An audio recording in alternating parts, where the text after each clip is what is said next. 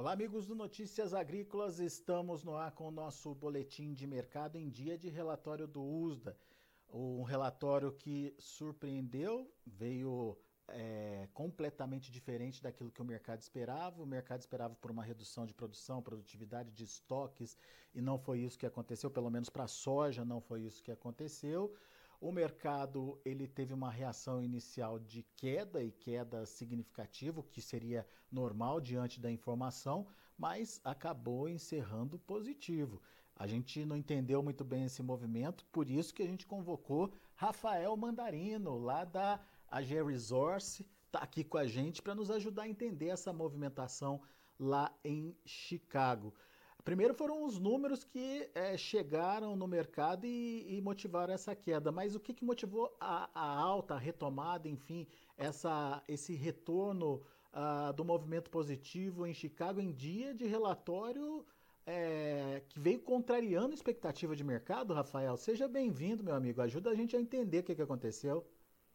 Vamos lá, muito obrigado mais uma vez pelo convite, Alexander, e toda a equipe Notícias Agrícolas. É uma honra estar aqui com vocês nessa sexta-feira. É, pois é, a gente não teve grandes surpresas, a não ser a produtividade um tanto quanto mais elevada, né, 0,4 buchos por acre aí na soja, mas quando a gente olha essa perspectiva aí, uma mudança pequena, né, a gente chega a 123,3 milhões de toneladas nessa soja, uma mudança de 0,7 em relação ao relatório que a gente teve ali em julho, é uma mudança que não muda muito uh, um quadro de oferta e demanda de soja mundial. A gente está falando de uma soja, quando eu pego e coloco Estados Unidos, Argentina, Brasil, Paraguai, Canadá, Índia, China, né? Tudo bem que a gente está colocando uma América Latina com produções né, ainda projetadas, níveis elevadíssimos, né?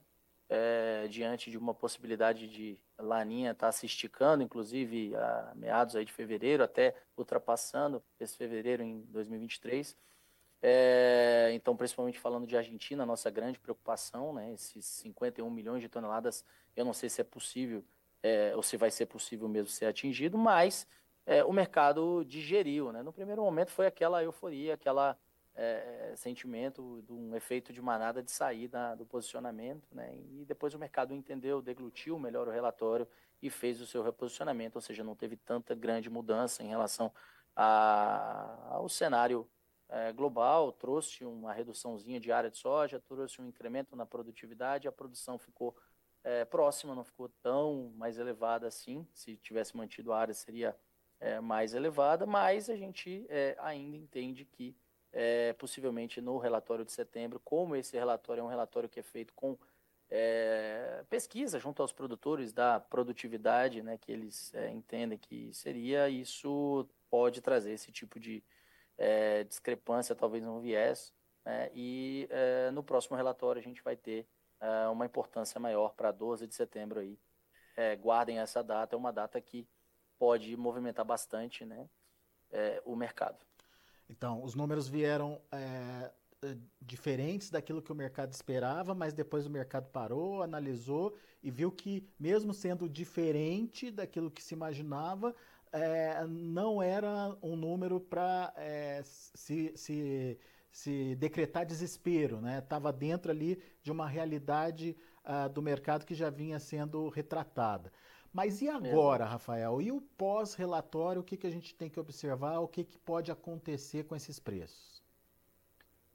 Bom, é, eu acho que um pós-relatório agora a gente tem que continuar acompanhando a qualidade de lavouras, a gente tem que continuar acompanhando esse clima americano. Você vê que no sul dos Estados Unidos bateu bastante né, nas lavouras por lá, é, puxou um algodão, né, na, na perspectiva de produção caiu é, de uma forma generalizada. É, a gente tem o próprio é, é cenário para o milho sendo desenhado como pior, né? Você vê que caiu a, a produtividade desse milho, a gente teve uma redução é, significativa diante de um alinhamento que o mercado já esperava, né?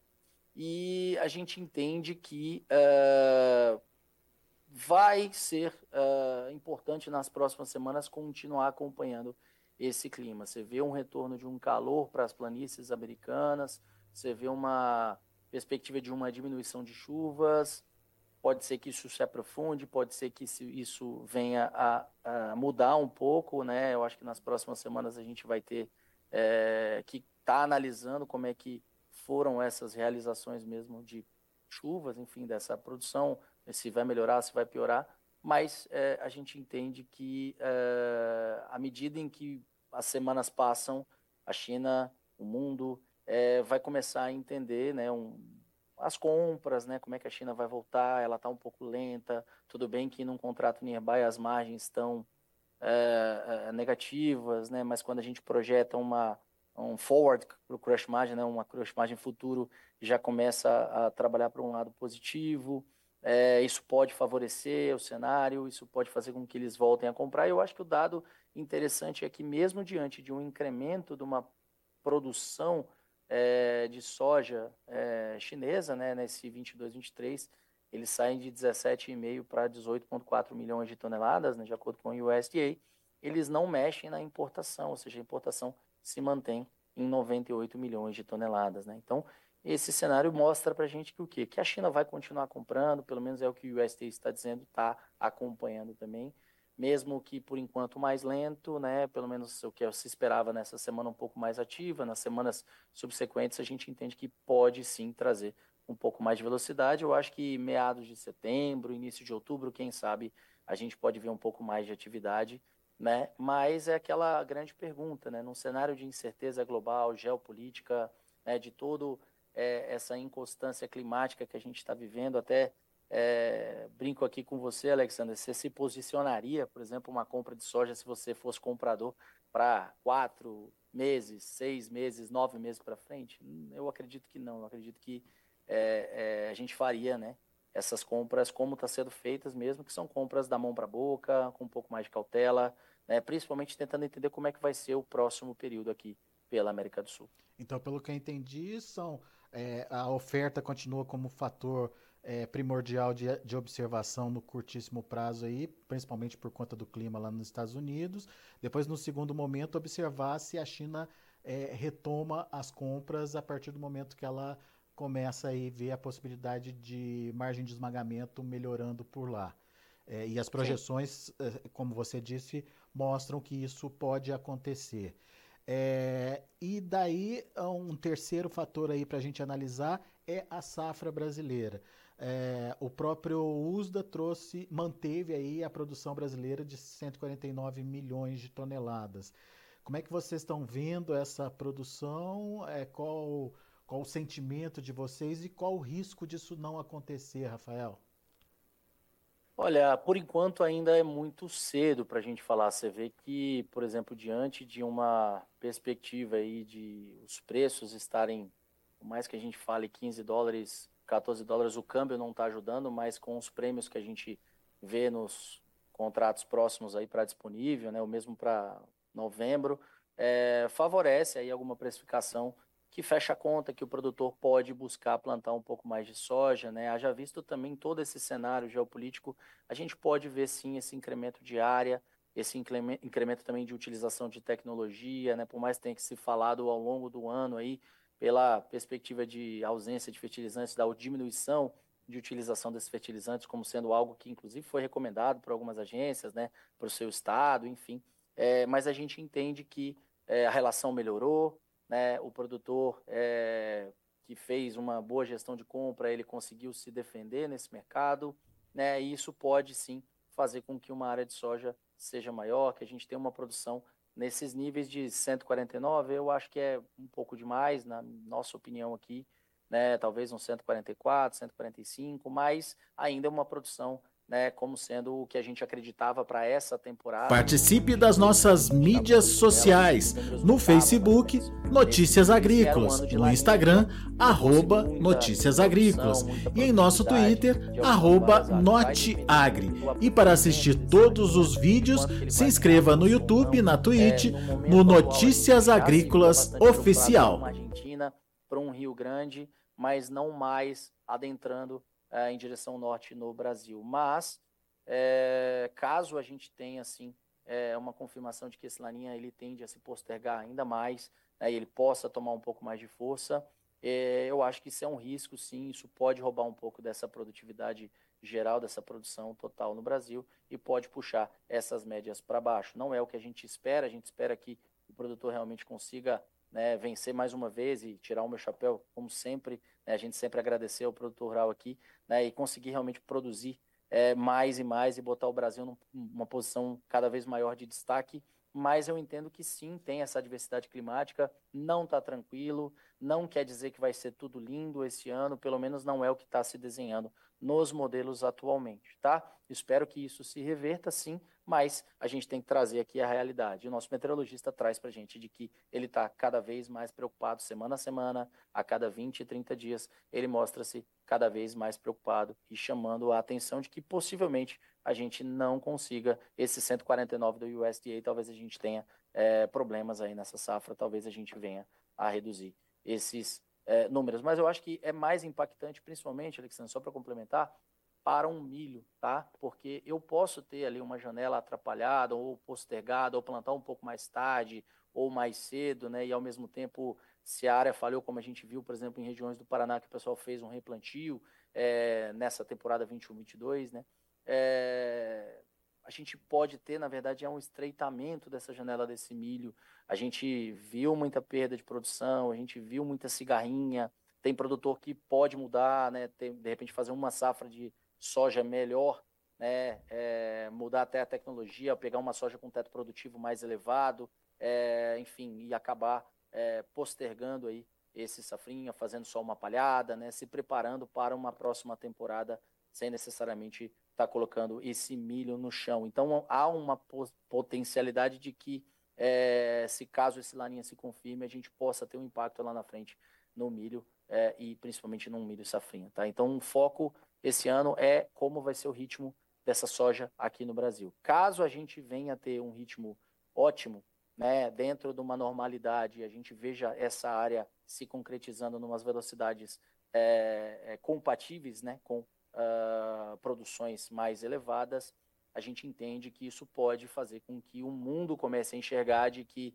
aqueles pontos máximos de preço na soja que a gente atingiu uh, possam não voltar, pelo menos não por enquanto, até a gente ter uma certeza da produção é, pela América Latina como um todo. Mas se a gente tiver um problema no início dessa safra, sim, a gente vai começar a ver os preços a responder. Pois é, e como é que o produtor administra isso? Como é que ele toma a decisão? Qual é o deadline que ele tem aí para tomar essa decisão? Eu pergunto isso porque está bastante atrasada a comercialização é, dele para a safra nova, né, Rafael? Tem analista Sim. que a gente conversa aqui que é, sugere, inclusive, que ele avance um pouco mais para aproveitar os atuais patamares de preços, mesmo que eles não estejam compatíveis com o, a soja a soja atual, né, com o preço atual da soja, né? É, como é que você vê isso e qual que é o seu conselho para o produtor, é, principalmente diante dessas possibilidades que você trouxe aí para a gente da nova safra? Eu vou te pedir licença e te contar uma história, né? A gente tem conversado com alguns produtores ah, nossos, né? E aí muitas vezes eles brincam, ah, mas vocês contam tudo lá no Notícias Agrícolas, né? Então é, eu vou até cancelar e vou ficar ouvindo só o Notícias Agrícolas quando vocês forem entrar no plano. Então a brincadeira à parte é dizer assim, como é que o produtor pode se ajustar nesse processo é ligando para a gente tá? Contando com a GeoSource, contando com o nosso trabalho de inteligência, né? De desde 1987, a gente está em Genebra, a gente está em Chicago, mas brincadeira à parte, né? Fazendo uma parte do merchan aqui e pedir licença a você é, desse, desse, dessa, desse headline aí de, de, de, de, de merchan, mas é, a ideia é que o produtor realmente ele possa fazer né, uma gestão de vendas escalonada sempre pensando num preço médio. Isso é a vertente do mercado, o produto está começando a entender melhor né, essa movimentação. Tem muito produtor novo, tem muito produtor que está aumentando a área né, e não está dando tempo né, de olhar para os mercados como um todo. Então, o preço médio sempre é uma vertente que a gente quer olhar. As ferramentas elas estão aí de mitigação de risco. Seguro é importante. A gente já viu nesses últimos dois anos que um seguro, seguro agrícola ele é importante. Óbvio que você tem que brigar com o banco né, para baixar o custo, né, mas obviamente você tem que entender que trabalhar com essa ferramenta ela é fundamental, tá? E a ideia é sim que a gente olhe para uma nova safra que está um pouco mais lenta e agora é aquela tomada de decisão. Se a safra for cheia, possivelmente a gente está em níveis interessantes de preço. Se ela não for cheia, talvez a gente não esteja ainda nos níveis que a gente pode chegar com esses preços. E nós não estamos baixistas aqui, ao contrário, nós, num longo prazo ainda, acreditamos em preços um tanto quanto maiores, mas esse longo prazo ele é um tanto quanto é, é, eu vou deixar ele incerto aqui, é, justamente por uma perspectiva de que eu não posso vender aqui uma ideia como se fosse um pacote tecnológico. É óbvio que eu tenho que olhar o centro de custo do produtor, é óbvio que cada um tem o seu comprometimento, tem as suas contas, tem os seus uhum. momentos de desembolsos, né? Então, não é uh, um pacote para que uh, seja aplicado uh, de uma forma geral. A gente vai ver vendas antecipadas, né? A gente deve estar tá fazendo algumas vendas com os nossos produtores, né? Para uma safra nova, tá? É, o momento a gente ainda não fez, a gente deve estar fazendo, tá? Mas é, por enquanto uh, a gente pode, né? É, buscar travar diferentes componentes, né? A gente teve uma, umas excelentes oportunidades, né? Com o câmbio é, para trás, não necessariamente é, isso quer dizer que esse câmbio agora vai permanecer nesses níveis, tudo, vai depender desse Fed, vai depender também de, do nosso Banco Central aqui, de como é que a gente começa já numa vertente de redução de taxa de juros também, tá? O que, que vai ser mais rápido, qual vai ser o impacto e também todo um cenário que a gente tem aí de estabilidade geopolítica que tende a permanecer. Cada dia uma coisa nova, os Estados Unidos vai passar navio no Estreito de Taiwan, só vai passar, para quê? Fica a minha pergunta, para quê que vai fazer isso? Tá? Parece jogo de truco isso aí, tá? é, enfim, numa sexta-feira, é, eu acho que a gente tem que passar um final de semana deglutindo é, como é que está a nossa conta, como é que está o nosso custo de produção em sacas por hectare, quanto eu já posso me posicionar, né? E a gente está aqui para ajudar. Quem precisar de ajuda, estamos à disposição. É, e a gente estava fazendo as contas, né, Rafael, antes de entrar no ar aqui, é, obviamente usando os números do USDA para a América do Sul, principalmente, e somando a produção que o USDA está projetando só para Brasil, é, Argentina e Paraguai, a gente está falando de uma produção na América do Sul aí de mais de 200 milhões de toneladas. 210 né? de, milhões de toneladas. Milhões. Isso dá uma diferença para o somatório que a gente teve nesse ano 21-22, de acordo com os próprios dados do USDA, de 35,8 milhões de toneladas a mais. Quase um Mato Grosso inteiro. É. É, é, é isso, é isso que a é gente muita tem que... soja. Exatamente. Mas tem sempre o mais aí para para mudar a nossa história. A né? agronomia né? sempre tem um depende. É, exatamente. tem toda essa questão uh, que a gente já colocou aqui do Laninha, uh, da, da produtividade não ser uh, tão, tão boa quanto se espera por conta dessa questão dos fertilizantes, enfim, outros fatores que podem é, mudar esses números aí logo adiante. Mas, de qualquer forma, é, são números robustos e é isso que o Rafael está falando. Se se confirmar esses números, a, a tendência de Chicago, obviamente, é baixar. É, tá? É, não é o que está se desenhando, tá? Só chamando a atenção novamente. Uhum. Tá? tá se desenhando um problema climático, está se desenhando uma Argentina não chegando nesses 51 milhões de toneladas. Perfeito. Né? Continuo batendo na tecla de que a gente vai ver um início de temporada um tanto quanto complicado, tá? Vamos aproveitar também e somar na conta aqui os problemas logísticos que a gente enfrenta é, e que precisa melhorar bastante aqui no Brasil, né? Que é justamente a infraestrutura, a malha ferroviária, toda a ideia né, de renovação de frota. Você vê que a gente até é, é, tem aí é, é, é, incentivos para que caminhões bem antigos voltem a rodar e estejam em programas de assistência. Né? Então, realmente eu acho que falta muito para o Brasil, são anos de trabalho, né? mas a gente realmente daqui a 10 anos é, é aqui, o futuro é aqui mesmo. Tá? Então, mais uma vez, só agradecer os produtores rurais, enaltecer todo o grande trabalho, a gente está chegando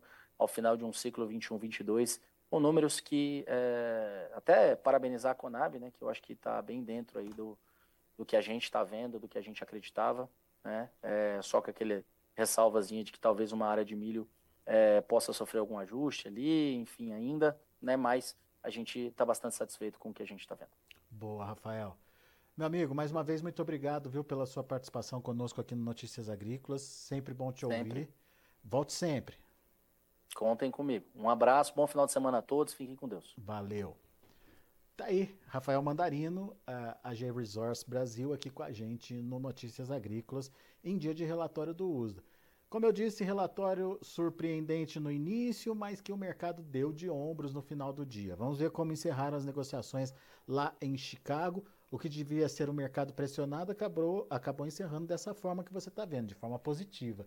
Setembro, 15 dólares e 35 centos por bushel, subiu 14 pontos mais 75. Novembro, 14 dólares e 54, alta de 5 pontos mais 75. Janeiro, 14 dólares e 60 centos por bushel, subindo 5 pontos mais 25. E o março, 14 dólares e 59 centos por bushel, 4 pontos mais 25 de alta. Vamos ver o milho.